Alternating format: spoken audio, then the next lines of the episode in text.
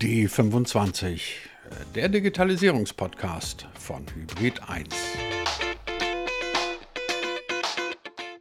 Wir sehen natürlich, dass diejenigen, die äh, mit diesen Technologien jetzt aufwachsen und soziale Abstandsregeln einhalten müssen, äh, anfangen damit zu spielen.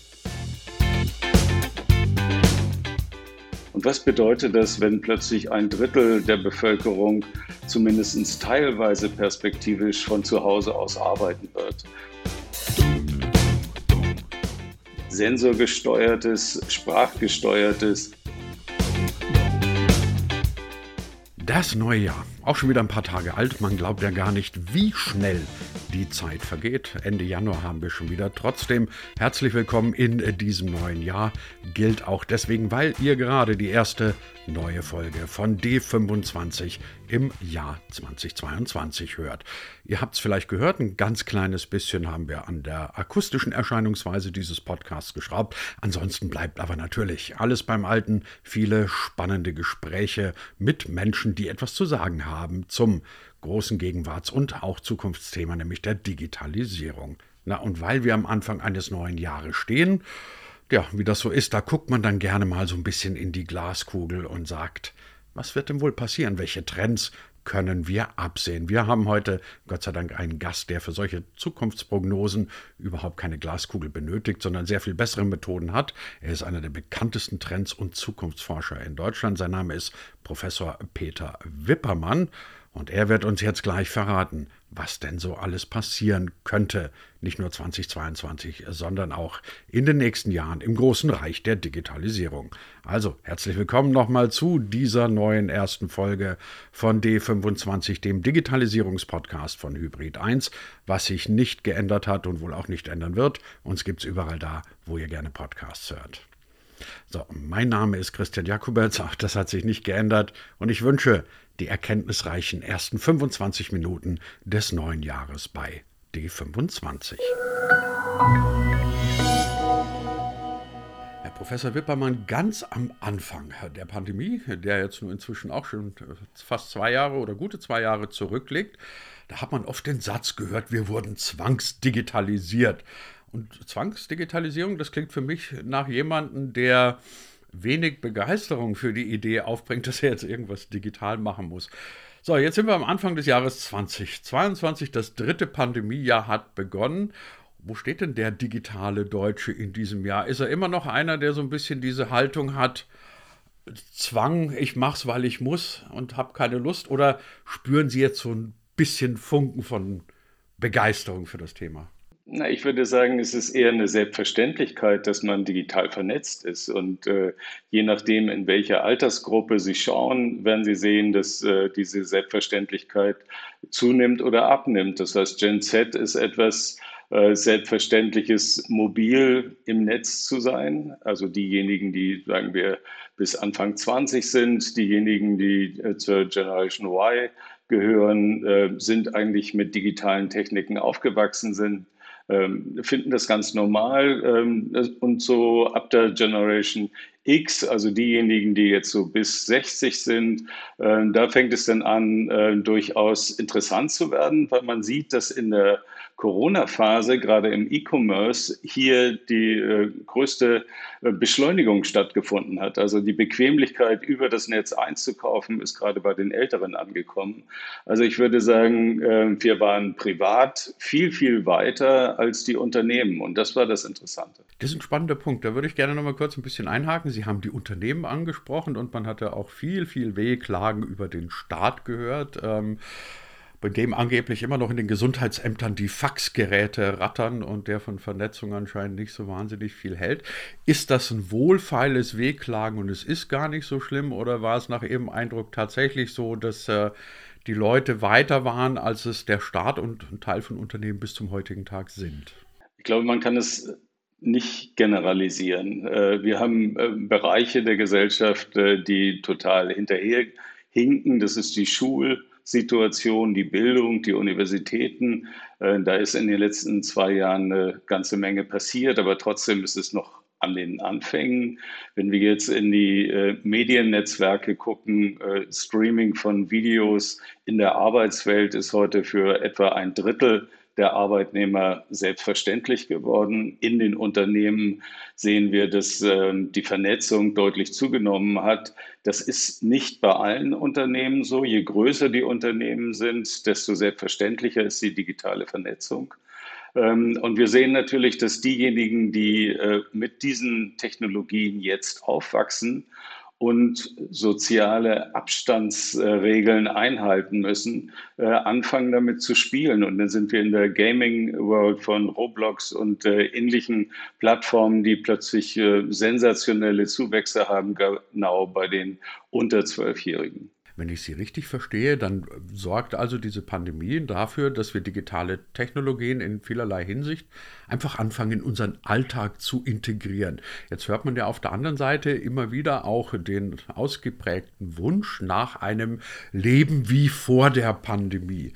Kann es das dann überhaupt noch geben? Glauben Sie, dass diese Dinge dann alle wieder verschwinden? Oder ist das gekommen, um zu bleiben? Das ist äh, eine sehr romantische Vorstellung, dass wir wieder zurückgehen in eine Zeit äh, vor der Pandemie. Tatsächlich ist es so, dass man äh, annimmt, dass sich die technische Akzeptanz beschleunigt hat. McKinsey, das Unternehmensberatungsunternehmen, geht von zehn Jahren aus, was in den letzten zwei Jahren passiert ist an Beschleunigung, an Akzeptanz.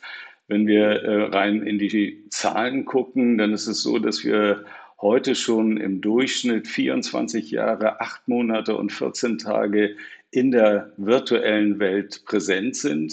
Ähm, das hat uns auch niemand vorgeschrieben. Äh, das hat sich durch die Pandemie nochmal ähm, beschleunigt. Und wenn wir in die Arbeitswelt gucken, dann wissen wir, dass äh, Metaverse vor allen Dingen äh, und das Metaversum ein Angebot ist, plötzlich mit Avataren gemeinsam Videokonferenzen zu machen. Auch das ist keine Utopie mehr, das ist noch nicht realisiert, aber das ist der Weg, der sozusagen aus der Gaming-Szene kommt und allmählich in den Alltag integriert wird. Sie haben jetzt gerade das Thema Metaverse angesprochen, spätestens seit Mark Zuckerberg angekündigt hat, sein Konzern künftig Meta zu nennen und äh, verstärkt an solchen Ideen zu arbeiten. Glauben Sie, dass das einer der Megatrends für die nächsten Jahre sein könnte, dass wir uns zunehmend mehr in virtuellen Welten bewegen, die weitaus mehr sind, als äh, auf HTML-Seiten in irgendwelchen Foren rumzuhacken? Absolut. Also äh, die einfache Faustformel ist einfach, dass die virtuelle Welt unsere reale Welt verändern wird. Und man kann das sehen, äh, dass wir nicht nur die Entwicklung haben von Augmented und Virtual Reality, etwas, was seit vielen Jahren sozusagen unterwegs ist, sondern dass die ersten Roboter sozusagen in den Haushalten anzutreffen ist. Hier ist es interessant, dass ähm, Amazon eine Inhouse-Drohne vorgestellt hat, die losfliegt in dem Moment, wo man äh, das Gefühl hat, dass irgendjemand Unbefugtes in den Räumen ist. Sensorgesteuertes, sprachgesteuertes, alles das, was nicht neu ist, aber das, äh, was äh, die Labors verlässt, was die engen Szene ähm, Akzeptanz verlässt und was sozusagen allmählich die normalen Haushalte erreicht. Und genau das ist das, was wir in dieser äh, Next Home Studie von QVC auch untersucht haben, inwieweit ist unsere Gesellschaft eigentlich sehr pragmatisch dabei, das eigene Zuhause zu verändern. Und was bedeutet das, wenn plötzlich ein Drittel der Bevölkerung zumindest teilweise perspektivisch von zu Hause aus arbeiten wird. Was bedeutet das für die technische Infrastruktur? Was bedeutet das eigentlich für das Zusammenleben? Was bedeutet das aber auch im Umgang untereinander mit den Kindern? Das waren jetzt viele Fragen. Ich wäre sehr gespannt auf die Antworten. Vielleicht fangen wir mal tatsächlich mit der Frage an, was bedeutet es denn für den Menschen und für die Gesellschaft, wenn er plötzlich viel mehr von zu Hause arbeiten muss und dabei von einem Smart Home, von einem Hightech Home sozusagen sozusagen umgeben ist.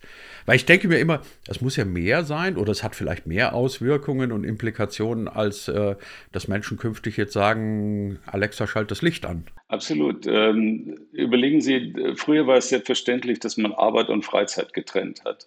In dem Moment, wo Sie äh, von zu Hause aus arbeiten, sind Sie eigenverantwortlich dafür, wann Sie Pausen machen, wie lange Sie arbeiten, äh, wer in Ihrem Umfeld mit ähm, hört oder sieht, ähm, wie sie sozusagen mit ihren äh, Familienpartnern umgehen oder mit den Tieren, mit denen sie zusammenleben.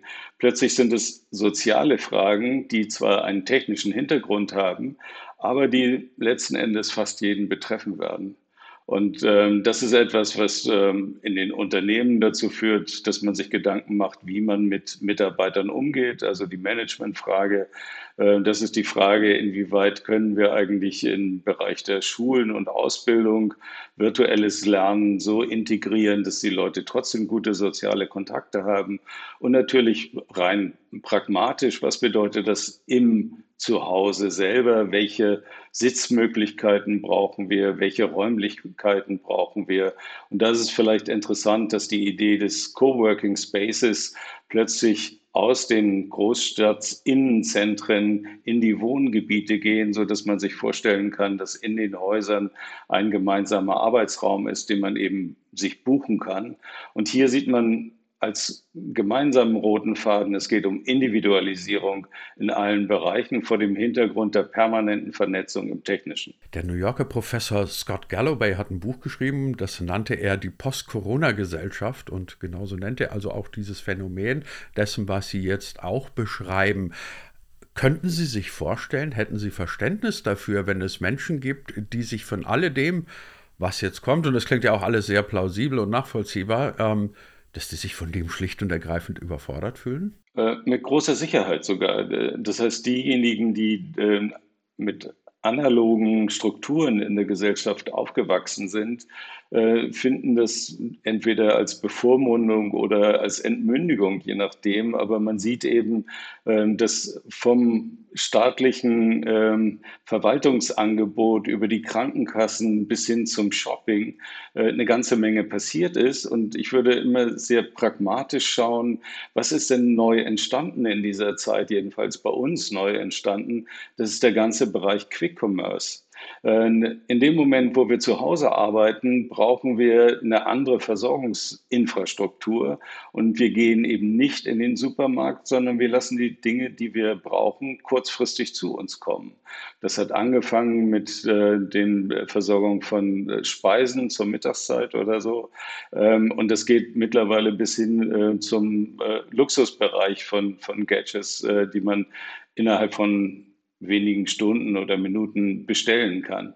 Also die, die Veränderung sozusagen, wie organisiert sich die Gesellschaft vor dem Hintergrund der permanenten Vernetzung auf individuelle Angebote.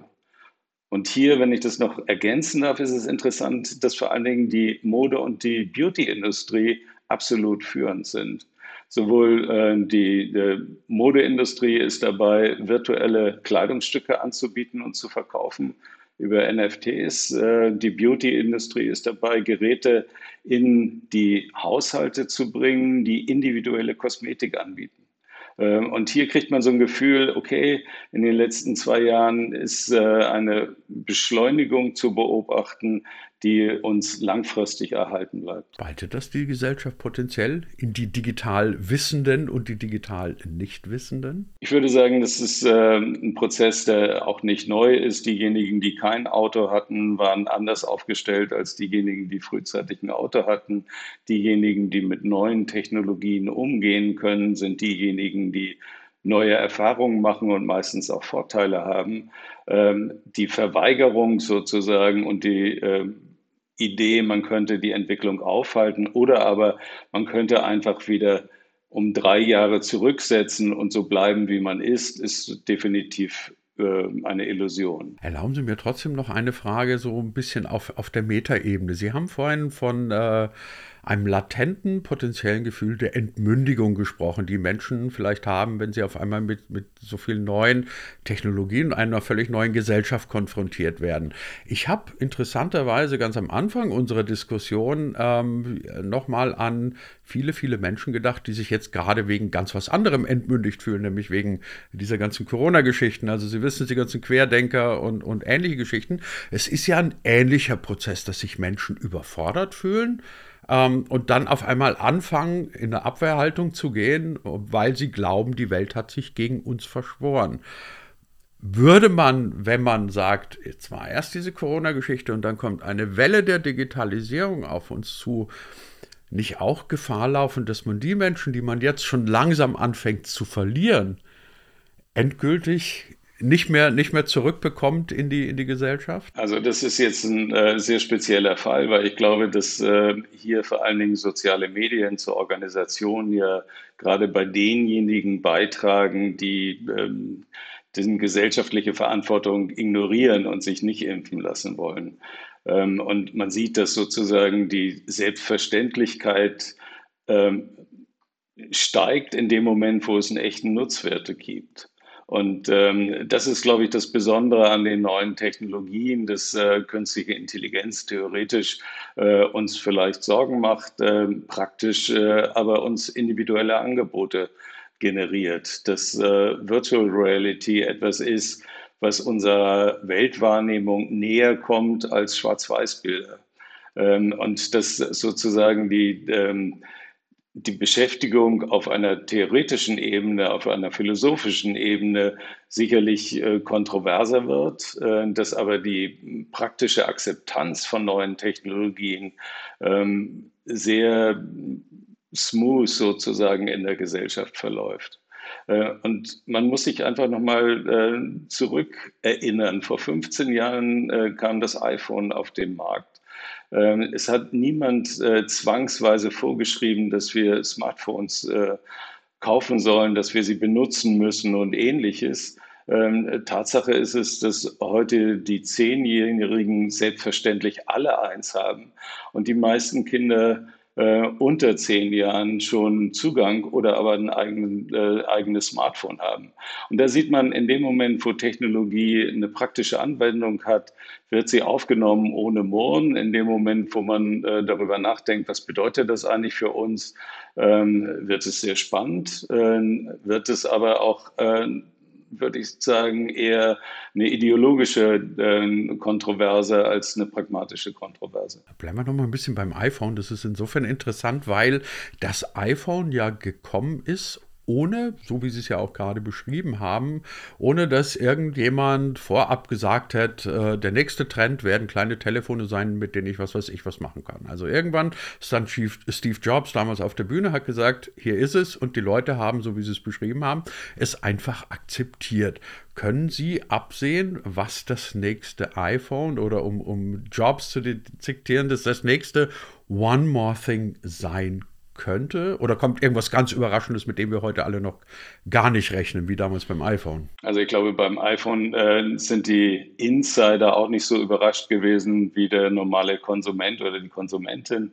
Ähm, wenn man von der technischen Entwicklung hier guckt, äh, werden wir uns daran gewöhnen, mit automatisch agierenden Maschinen zu leben. Äh, also autonome Autos äh, rechnet man bis 2030, werden selbstverständlich sein. Die Entwicklung geht extrem schnell, auch wenn wir das in Deutschland etwas skeptischer sehen als in anderen Ländern. Ähm, die Integration von Robotern in den Haushalten ähm, steht unmittelbar bevor. Äh, ich glaube, das ist das wirklich interessante. Ähm, zuerst ist es der Rasenmäher, der äh, automatisch ähm, dafür sorgt, dass der Garten gut aussieht. Dann ist es der Staubsauger und dann sind es die Küchenmaschinen, die auf uns reagieren, um uns äh, Services anzubieten. Also Robotik, denke ich, ist ein äh, wichtiger Aspekt, den wir im Auge behalten müssen. Ob das jetzt Drohnen sind, Autos sind oder Küchenmaschinen, ist eigentlich ziemlich egal. Wenn man davon ausgeht, was Sie vor eingangs ja schon beschrieben haben, dass äh, die Grenzen zwischen der realen Welt und der virtuellen Welt möglicherweise zunehmend mehr verschwinden. Wie könnte ich mir dann einen deutschen Alltag im Jahr 2030 vorstellen? Werden wir dann uns gegenseitig in unseren virtuellen Wohnzimmern besuchen? Werden wir alle über die Idee eines Zoom-Meetings lachen, als man noch vor dem Computer saß und sich gegenseitig angebrüllt hat? Ähm, oder ist es dann doch so, dass der Mensch zu sehr auf seine persönlichen Kontakte großen Wert legt, als dass er bereit wäre, sich in eine solche virtuelle Realität einzulassen. Also ich sage Ihnen kurz noch ein anderes Beispiel, auch wenn das auf den ersten Blick gar nichts damit zu tun gehabt hat. Meine Frau und ich sind letztes Jahr im Sommer mal für zwei Wochen ein, ein ähm, semi-autonomes Auto gefahren. Also er konnte noch nicht selber lenken, aber sie konnten ihm weitgehend mit gutem Gewissen die Steuerung überlassen und er hat das alles sehr, sehr solide gemacht. Meine Frau hat nach einer halben Stunde gesagt, ich kann dieses Auto nicht fahren, weil sie das Vertrauen nicht hatte, dass die Maschine das schon in irgendeiner Weise regeln wird. Ja, ich glaube, dass die kulturelle Akzeptanz ein, ein äh, wichtiger Maßstab ist äh, für Technologie. Aber ähm, Sie dürfen nicht ignorieren, dass ähm, Sie und ich und Ihre Frau höchstwahrscheinlich auch schon relativ lange auf dieser Welt äh, aktiv sind und dass es aber Menschen gibt, die mit dieser Technologie aufwachsen, äh, die mit Sicherheit keine Schwierigkeiten damit haben, sondern die entdecken, was man noch besser machen kann. Äh, und diese ähm, Teilung der Gesellschaft, die ich persönlich eher eine journalistische Überbewertung äh, als eine journalistische Überbewertung bezeichnen möchte, ähm, ist etwas, was über die Generationen läuft. Das äh, kann man auch nicht verallgemeinern, aber man kann trotzdem Gruppen ähm, beobachten, die unterschiedlich mit neuen Technologien umgehen. Ähm, und natürlich ist es so, dass diejenigen, die mit virtuellen, autonomen Welten aufwachsen, hier ihre Zukunft sehen und hier Berufsfelder entstehen, hier Spaß entstehen und man braucht sich wirklich nur noch mal äh, anzuschauen, wie hat sich eigentlich die Gaming-Welt entwickelt. Wenn man sich überlegt, dass es dort ähm, immer um Spaß, um Kampf, um Auseinandersetzung, um Anerkennung gab, ging es immer auch um soziale Beziehungen. Und wenn man sieht, dass sozusagen die virtuelle Welt jetzt dabei ist, ähm, NFTs, also das heißt ähm, Besitz Elemente im digitalen Bereich anzubieten, die von der Modeindustrie, die von Adidas, von Nike angeboten werden, dann weiß man, dass diejenigen, die damit umgehen können, sich natürlich ungeheuer gut finden und die Väter und Mütter oder Großmütter und Großväter äh, beeindrucken können damit, aber vor allen Dingen untereinander ähm, eine Weiterentwicklung unserer zweiten Realität entwickeln, äh, die wirtschaftlich außerordentlich äh, interessant ist. Sie klingen alles in allem, Sie korrigieren mich bitte, wenn mich der Eindruck trügt, aber Sie klingen alles in allem sehr optimistisch, was unsere weite gesellschaftliche digitale Zukunft angeht. Drückt mich der Eindruck oder sind Sie tatsächlich sehr optimistisch? Also ich kann Ihnen sagen, ich habe drei Jahre lang Schriftsetzer im Bleisatz gelernt. Als ich fertig war, gab es Fotosatz und ich konnte meinen Beruf nicht mehr in der klassischen Form ausüben. Das heißt also, diese Brüche in der Gesellschaft in kleinen Bereichen gab es immer. Das, was wir jetzt erleben, ist sozusagen die Veränderung, die letzten Endes alle Haushalte, alle äh, Bewohner betrifft und diejenigen, die damit gut umgehen, sind von Vorteil. Haben Sie irgendeine Idee, das vielleicht noch als letzte Frage, wenn wir im Jahr 2025, nachdem dieser Podcast ja D25 heißt, uns wieder treffen würden, würden wir dann über unser Gespräch heute ein bisschen schmunzeln und sagen, oh Gott, was waren wir damals ahnungslos. Es ist alles lange schon Realität, was wir, was wir damals besprochen haben. Können Sie ungefähr einen Zeitrahmen, Sie, Journalisten lieben das ja immer so auf, auf, auf Zeitrahmen zu ähm, äh, insistieren, können Sie ungefähr einen Zeitrahmen benennen, in dem wir diese Entwicklung sehen werden? Oder ist es ein, eine never-ending Story? die einfach immer weitergehen wird? Es gibt ja unterschiedliche Möglichkeiten, sich mit äh, Zukünften auseinanderzusetzen. Und äh, ich erinnere noch die Begeisterung über Einschätzungen, dass die Pandemie innerhalb von einem halben Jahr überwunden ist, äh, gerade in Deutschland. Und äh, die nächste Welle war im letzten Sommer, dass wir ähm, ein goldenes 20er-Jahre-Erlebnis haben werden, so wie äh, im 20. Jahrhundert. Ähm, ich glaube, dass Realistische ist eigentlich, dass die wirklichen Veränderungen ganz langsam, ganz ruhig äh, vonstatten gehen, akzeptiert werden und dass Gruppen plötzlich aufwachen und sehen, dass sich was verändert hat und dann erschrocken sind. Äh, das wird auf jeden Fall bleiben. Äh, das heißt, wir werden eine Gesellschaft sein, die in unterschiedlichen Gemeinschaften ihre Zukunft gestalten will und gestalten wird. Man kann sich gut äh, an Altersgruppen orientieren, um das zu begreifen oder zu beobachten. Ähm, 2025 ist nicht lange hin, es sind drei Jahre. Ähm, ich denke, in drei Jahren äh, werden wir noch viel stärker zu Hause arbeiten.